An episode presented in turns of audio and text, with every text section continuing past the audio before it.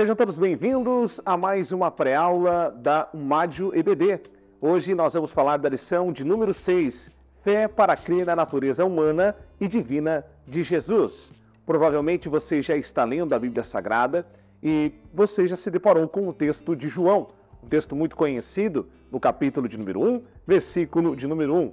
No princípio era o Verbo, e o Verbo era Deus, e o Verbo estava com Deus desde o princípio. Essas afirmativas nos levam a pensar um pouco sobre a natureza divina e a natureza humana de Jesus. Por que não dizer o paradoxo das duas naturezas de Jesus? Para isso, nós começamos falando sobre algumas heresias que foram implantadas ainda no primeiro século da era cristã, e essas heresias elas tentavam dividir essa natureza e tentando muitas das vezes afirmar que ele não era 100% Deus e nem 100% homem. E eu quero iniciar essa aula explicando um pouco sobre essas heresias que surgiram, para que aí nós possamos entender a nossa cristologia, a nossa teologia clássica pentecostal também. E eu quero convidar você a imergir comigo neste momento, nessa aula muito bem proveitosa. E para iniciar a nossa aula, eu quero fazer uma indicação né? Eu creio que você já viu algumas pessoas já lendo esse livro e eu quero indicar John Stott, A Cruz de Cristo. Excelente livro e um dos pontos, um dos fragmentos extraídos, eu até separei aqui para ler com você. É, Gandhi foi um, um exemplo de um, de um, fundamentalista, ele que é, escreveu acerca de Jesus e ele falou a seguinte coisa: presta atenção. Eu poderia aceitar a Jesus como mártir, uma incorporação do sacrifício e um mestre divino, mas não como o homem mais perfeito que jamais existiu. Sua morte na cruz foi um grande exemplo para o mundo, mas que ela contivesse algo parecido como uma virtude misteriosa ou miraculosa, meu coração não poderia aceitar. A pergunta que não quer calar: se Jesus não era Deus e era apenas um homem, como algumas pessoas acreditam que ele atingiu um nível muito alto de espiritualidade, ou talvez algumas pessoas, como o próprio é, Nietzsche, disse que o Cristo ou Deus estava morto e, e, e bem seria uma fraqueza. Então nós entendemos que se Jesus não existe, e aí eu, eu, eu pego aqui uma, uma frase é, do, de um grande, grande teólogo também que escreveu o livro Mais que, o, Mais que um Carpinteiro, Josh McDowell, ele vai fazer a, a seguinte pergunta: Você seria capaz de morrer por uma mentira? Volto a repetir. Você seria capaz de morrer por uma mentira? Bom, tem pessoas que estão perdendo a cabeça quando se fala de Jesus. As pessoas querem discutir este assunto. Isso não é de agora. Isso começou desde o primeiro século da igreja. Eu quero destacar aqui algumas heresias para que aí a gente consiga adentrar os pontos importantes da lição e de maneira prática você vai conseguir trazer uma aula é, excelente para a sua classe, vai levar os seus jovens a querer ler mais sobre este assunto e não vão ficar com qualquer dúvida, tá bom? Vamos lá. É, quando a gente fala de Jesus, nós estamos falando de, de Deus homem e também da sua divindade. Então, 100% Deus, 100% homem. Não podemos dividir essas naturezas. Porém, havia um pensamento, e eu quero citar aqui o primeiro pensamento, que nós vamos chamar de monofisismo. Quem criou esse pensamento foi um homem por nome de Eltke. Esse, esse, essa pessoa ele acreditava na natureza de Deus, uma natureza teantrópica. O que seria isso? A junção de duas palavras, tel, Deus, e trópica ou trop seria é, é, a, a antrópica, melhor dizendo, seria homem. Então, o monofisismo acreditava em uma única natureza. Uma única natureza, ou seja, não acreditava que Jesus era totalmente humano e nem totalmente Deus. Vamos lá. Acreditava que não era totalmente homem e não era totalmente Deus. Esse pensamento acreditava em uma natureza misturada, era misto totalmente confusa, não é verdade? Totalmente confusa. Então não dava para acreditar que ele era 100% Deus e nem 100% homem. Elas se misturavam de uma maneira que você não conseguia identificar. diferente do que nós acreditamos. É como se colocasse a ideia de Jesus dentro do liquidificador e depois que batesse ela, mesmo depois de, de bater por horas e horas, você conseguia olhar e você viria as duas naturezas, é, as duas naturezas, você conseguiria entender elas, tanto Deus, tanto homem. O segundo pensamento das heresias que surgiram no, no primeiro século da era cristã foi o docetismo, ou doquel, que significa aparecer ou aparentar. Daí, a palavra doquel, eles acreditavam esse movimento docetismo que Cristo possuía uma só natureza e só a natureza divina. E parecia que era um homem, mas era totalmente Deus e não tinha essa natureza humana. Um outro pensamento que parece ser que, que eles se igualam nas ideias, mas ainda assim eles se contradizem, que seria o ibionismo, que algumas pessoas acreditam que foi um homem chamado Ibion que criou esse pensamento, e o arianismo, que aí foi aquele bispo chamado Ário. Os arianos e os ibionistas, eles ensinavam que Cristo apresentava só uma natureza, que era apenas a natureza humana. No século V, nós temos o nestorianismo, que foi um homem chamado Nestório. Ele cria que Deus tinha as duas naturezas, mas ele tinha duas personalidades. Era como se ele usasse a capa do Superman. Agora eu sou Deus. Não, agora eu sou homem. Então ele, ele, ele não andava o tempo todo sendo Deus e nem o tempo todo sendo homem. Ele conseguia dividir essas duas naturezas. Parece que um momento ele é Deus, um momento ele é homem. Então, negava essa união das duas naturezas. É, é como você olha para a Trindade: são três seres distintos, mas com uma única essência. Você olha para Jesus, você vê Jesus e você vê Deus. Como o próprio Jesus diz: aquele que vê o Pai, vê a mim, que vê a mim, vê o Pai. Entendeu? Se você não compreendeu, eu te convido você a fazer essa pesquisa, procure essas, essas heresias que aconteceram no primeiro século para que aí você consiga entender. Eu separei aqui, inclusive vai aparecer aí na tela, um concílio que, aparece, é, que aconteceu no ano 451 depois de Cristo, que é o Credo de Calcedônia. E eu quero ler ele, e vou ler com bastante calma, você presta bem atenção, e aí nós vamos começar rapidamente aqui a falar sobre os pontos é, da lição, e aí você vai compreender melhor o que nós estamos querendo falar nessa manhã. Presta bem. Nessa manhã é boa. Espera, voltando. Um, dois, três. Nós vamos ler aqui então o Credo de Calcedônia, que aconteceu no ano de 451 depois de Cristo, esse concílio onde reuniu vários teólogos daquela época para explicar sobre esse paradoxo para algumas pessoas, e eles escreveram uh, da seguinte maneira, vai aparecer aqui na tela, você vai acompanhando comigo aqui com bastante calma, para você aí compreender os demais pontos aqui da lição. Vamos lá. Fiéis aos santos pais, todos nós, perfeitamente unânimes, ensinamos que se deve confessar um só e mesmo Filho, nosso Senhor Jesus Cristo, perfeito quanto à divindade, perfeito quanto à humanidade, verdadeiro Deus e verdadeiro homem.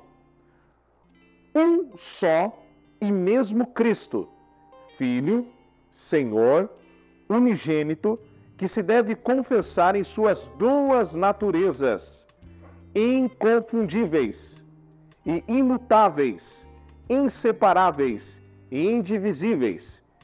A distinção da natureza de modo algum é anulada pela união, mas pelo contrário, as propriedades de cada natureza permanecem intactas, concorrendo para formar uma só pessoa e subsistência, não dividido ou separado em duas pessoas, ok? Bom, vamos falar agora do nosso primeiro ponto, a singularidade de Jesus. Quando nós olhamos para a figura do Mestre, o judeu do primeiro século, nós entendemos que Cristo teve as duas naturezas, a natureza divina e a natureza humana. Ele era plenamente homem e ele era plenamente Deus. se você olha para João capítulo de número 1, versículo de número 1, ele fala que o Logos, a palavra, no princípio era o Verbo, e o Verbo era Deus. Você percebe que ele sempre vai utilizar a, a, a expressão, e segundo o, o, o teólogo Stanley é, Horton, ele vai dizer que evangel os evangelhos sinóticos, esses evangelhos comparativos, eles vão citar essa expressão por 69 vezes. Jesus usando a expressão de si mesmo, dizendo que ele era o filho do homem. Se deparamos com essa declaração das Escrituras a respeito de Jesus. É, a palavra para Deus no hebraico é Elohim, usado lá em Gênesis, no capítulo 1, versículo 1. No princípio criou Deus os céus e a terra. Essa palavra que é proferida por Moisés quando ele escreve o livro de Gênesis, Bereshit, e quando ele diz que Elohim criou, Bará, criou do nada, não tinha uma matéria-prima, não tinha algo para dar início, do nada ele fez tudo. Antes de ocorrer o haja, ele já existia, por isso que nós dizemos que ele é eterno. Então você começa agora atualmente a pensar um pouco sobre isso. Bom, se Deus do hebraico é Elohim, essa expressão Elohim ela tem o sentido de deuses, mas não no sentido politeísta, mas no sentido de que para tudo aquilo que o povo precisava, ele era.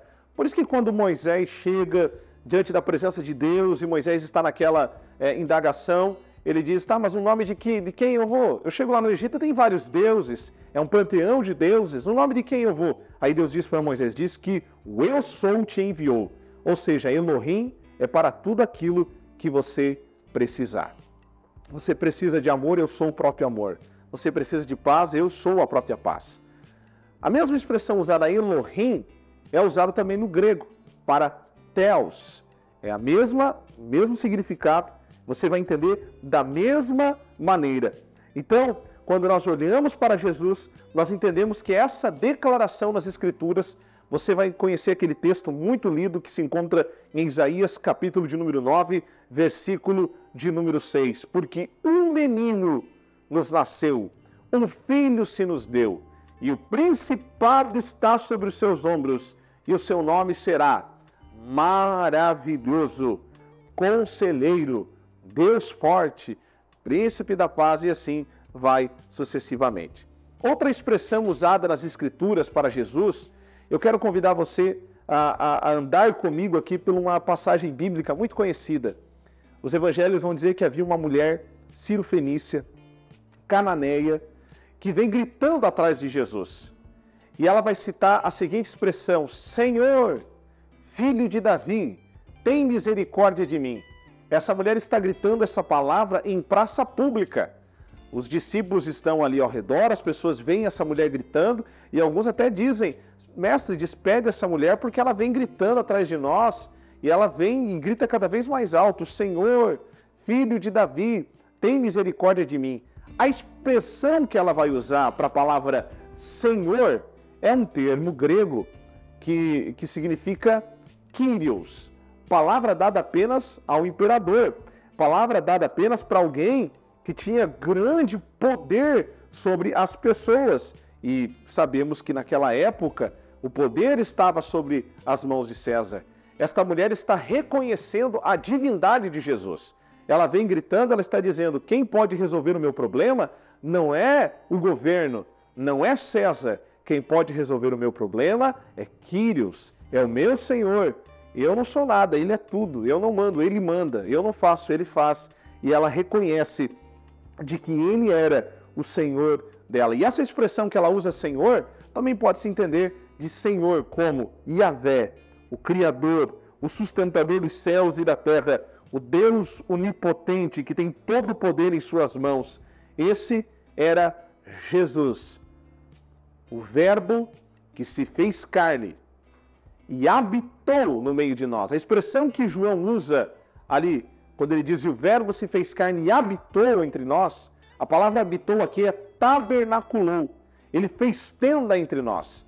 E a tenda não é algo é, é, é, que você vai. Por exemplo, nós construímos uma casa, você constrói, você não quer tirar a casa do lugar. A tenda é algo provisório. O verbo fez tenda provisoriamente, era por questões de tempo que o verbo ia galgar na face da terra. E aí você conhece toda a história. Bom, é interessante também você, é, professor que me escuta, tentar colocar essa ideia para, para os seus alunos. Não divida a divindade de Jesus. Mostra para eles que o tempo todo ele é Jesus e o tempo todo ele é Deus, né? E o tempo todo ele é homem. Vamos para o segundo ponto: evidências de que Jesus possuía atributos divinos. Presta muita atenção. O Deus que é homem e que é Deus, é divindade, ele vai ter alguns atributos Deus colocou a boca no barro quando ele fez o homem e ele soprou, ruach, sopro de vida. Ele compartilhou com o homem alguns dos seus atributos, que nós temos alguns atributos, porém tem alguns atributos que nós não temos, né? Eu creio que não tem ninguém onisciente, onipresente, não existe isso, né? Então, as evidências de que Jesus era Deus, você vai ver alguns aspectos importantes. Olha o subtópico 1. Ele era onipotente, todo poder.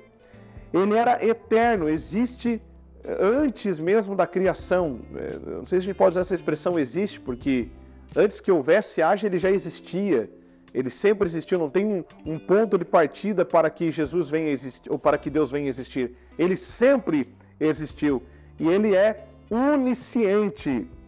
Jesus demonstrou a sua onipotência quando você olha aquele, aquele, aquela passagem que a Bíblia diz que os discípulos eles estão é, passando por uma, uma grande tormenta.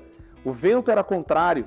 Jesus tinha realizado um grande milagre, manda os discípulos entrar no barco. Jesus sobe ao monte para orar. Quando Jesus está orando, a tempestade começa a acontecer, os discípulos estão lá apavorados e de repente a palavra do Senhor nos afirma: e vendo Jesus que o vento era contrário, foi ter com eles andando por sobre as águas.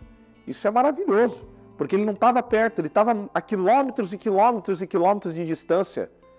E a gente começa aqui a refletir sobre isso, porque como que ele conseguiu ver que os discípulos estavam passando pelaquela situação? Como que ele conseguiu ver que os discípulos estavam apavorados? E, e ele foi caminhando so, sobre as águas. Isso desafia a, a física, isso desafia a ótica humana. É porque ele sim era 100% Deus e 100% homem.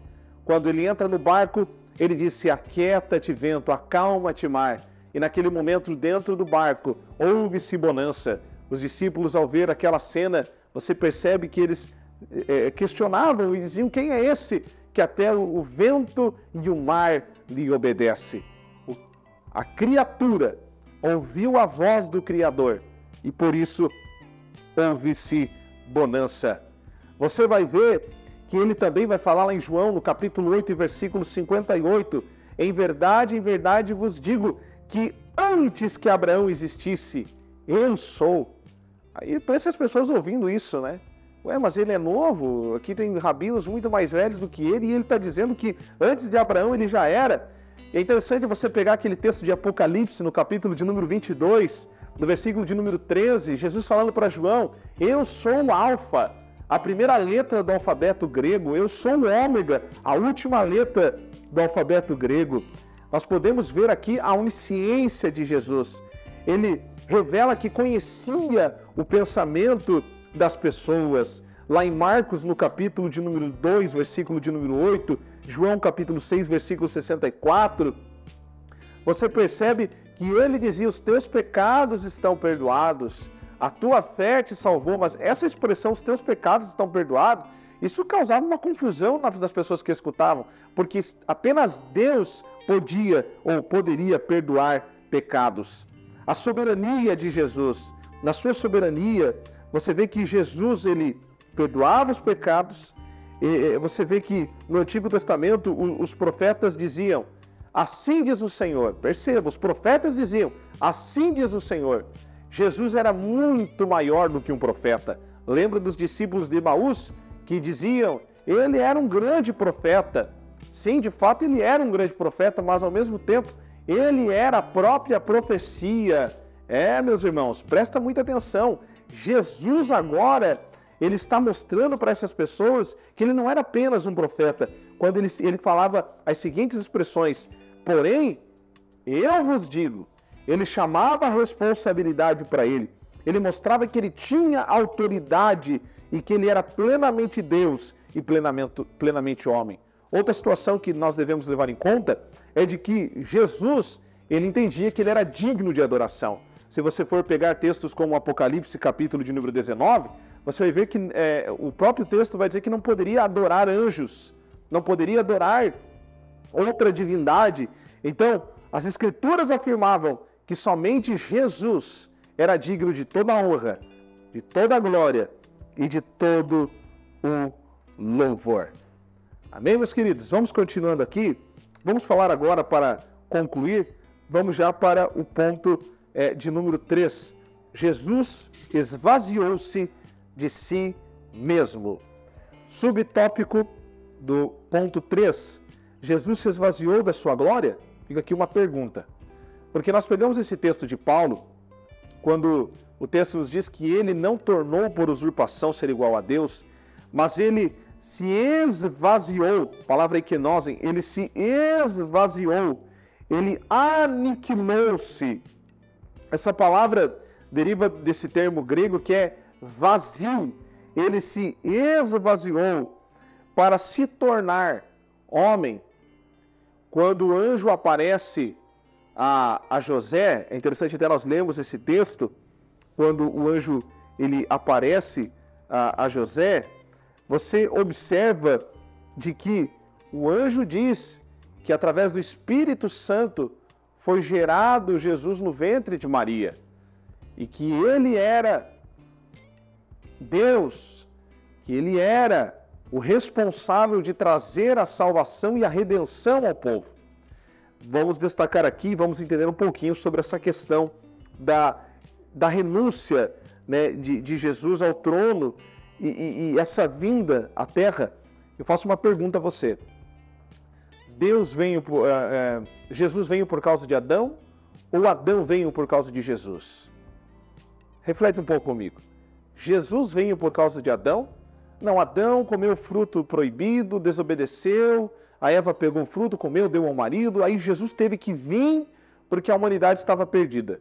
Se você pensa assim, você está minimizando o poderio de Deus porque você está dizendo que Deus foi pego de surpresa. Então Jesus seria uma tentativa de tentar corrigir um erro de Deus. Opa, então nós já temos a resposta aqui do que eu lhe perguntei. Adão veio por causa de Cristo, para mostrar para o homem que sozinho o homem não consegue chegar à redenção. Então, no ponto, no subtópico 2, diz o que realmente Filipenses quis dizer que, que Filipenses estava falando sobre o esvaziou-se? É, será que ele esvaziou-se de alguns poderes? Será que ele esvaziou-se de alguns atributos? O que, que seria esse esvaziamento? A palavra-chave ali diz que ele tornou-se servo, ou seja, ele não renunciou a qualquer atributo. Ele veio com todo o poder, com toda a autoridade, o trono de Deus em movimento. O trono, o trono de Deus vem, a extensão do reino de Deus aqui na terra, vem sendo puxado por Jesus. Jesus não deixa nenhum dos atributos do céu. Não, ele vem com todo o poder em suas mãos. Ele vem com toda a majestade em suas mãos. Porém, a gente, a gente entende que ele renuncia à questão da sua posição eh, no céu, mas não perde a, a sua posição de servo. Então ele vem e se reduz a servo ele vem ao, no esvaziamento total a ponto de dizer: Eu estou caminhando aqui na terra com os homens, os meus pés estão tocando nas ruas sinuosas de Jerusalém, os meus pés estão empoeirados, a profissão que Jesus está inserido não era uma profissão muito fácil, não, era braçal. Você vê aqui um homem trabalhando, mas você vê um homem trabalhando, mas não deixou, deixou de ser Deus. Lembra do primeiro milagre? Quando ele transformou água em vinho? Só Deus para fazer isso. E na multiplicação dos pães e peixes? É lindo todos os milagres que Jesus fez, dar vista aos cegos, dizer ao paralítico: levanta e anda. Você vê aquele homem que é trazido pelos amigos, Jesus coloca a fé dos amigos, enfatiza a fé que esses homens tinham. E também Jesus mostra que aquele homem precisava de duas curas na sua vida. Primeira cura espiritual, os seus pecados estão perdoados. A gente não sabe o que levou esse homem a essa paralisia. E ele diz: Olha, os seus pecados estão perdoados. E depois ele mostra o que a fé é capaz de fazer. Olha, ele vai mostrar para essas pessoas agora quando ele diz: Olha, levanta e anda, pega a tua cama e vai. Você percebe que somente Deus era capaz de fazer isso. Então, o esvaziamento, ele inclui a posição, não os atributos essenciais ou a natureza. Vou repetir e que isso fique bem na tua mente. O esvaziamento, a gnose, o esvaziamento inclui a posição, não os atributos essenciais ou a natureza é a posição no céu. Ele não tornou por usurpação ser igual a Deus, mas ele se esvaziou. E na sua onipresença, ele está sentado no trono. E a sua atemporariedade, pesquisa essa expressão, supra-atemporariedade. Pesquisa essa expressão, eu não vou te dar de mão beijada, vou fazer igual Jesus, né? Jesus ele não dá os peixes na mão, nas mãos de Pedro, né, os 153 peixes grandes. Ele não dá na mão porque seria fácil, mas ele mostrou a direção, lance a rede para o outro lado. Então eu não vou dizer para você o que quer dizer, eu vou dizer, deixar você pesquisar o que, que é a temporariedade de Deus ou supra a temporariedade. Terminamos então afirmando o subtópico 3 sobre o alicerce da fé cristã. Jesus Cristo, o verdadeiro homem. Jesus Cristo, o verdadeiro Deus não podemos deixar que nada e nem ninguém venha perturbar a nossa crença na singularidade de Jesus. As heresias surgiram quando tentaram comprovar a singularidade de Jesus, abrindo precedentes para uma pluralidade religiosa, para um liberalismo teológico, surgindo outras religiões, outros pensamentos, tirando o Cristo do Calvário, tirando o Cristo da cruz. Por isso que a lição é muito enfática quando ela diz: crer na natureza humana e divina de Cristo é basilar para todo o desenrolar da fé cristã, para que o pluralismo religioso obtenha êxito. A singularidade de Jesus terá que ser questionada. Bom, concluímos nessa pré-aula que somente por meio da ação de Deus e da singularidade de Jesus é que a humanidade caída pode ser resgatada. Jesus se fez carne para nos salvar. Ele subiu à cruz para que nós não descesse ao inferno.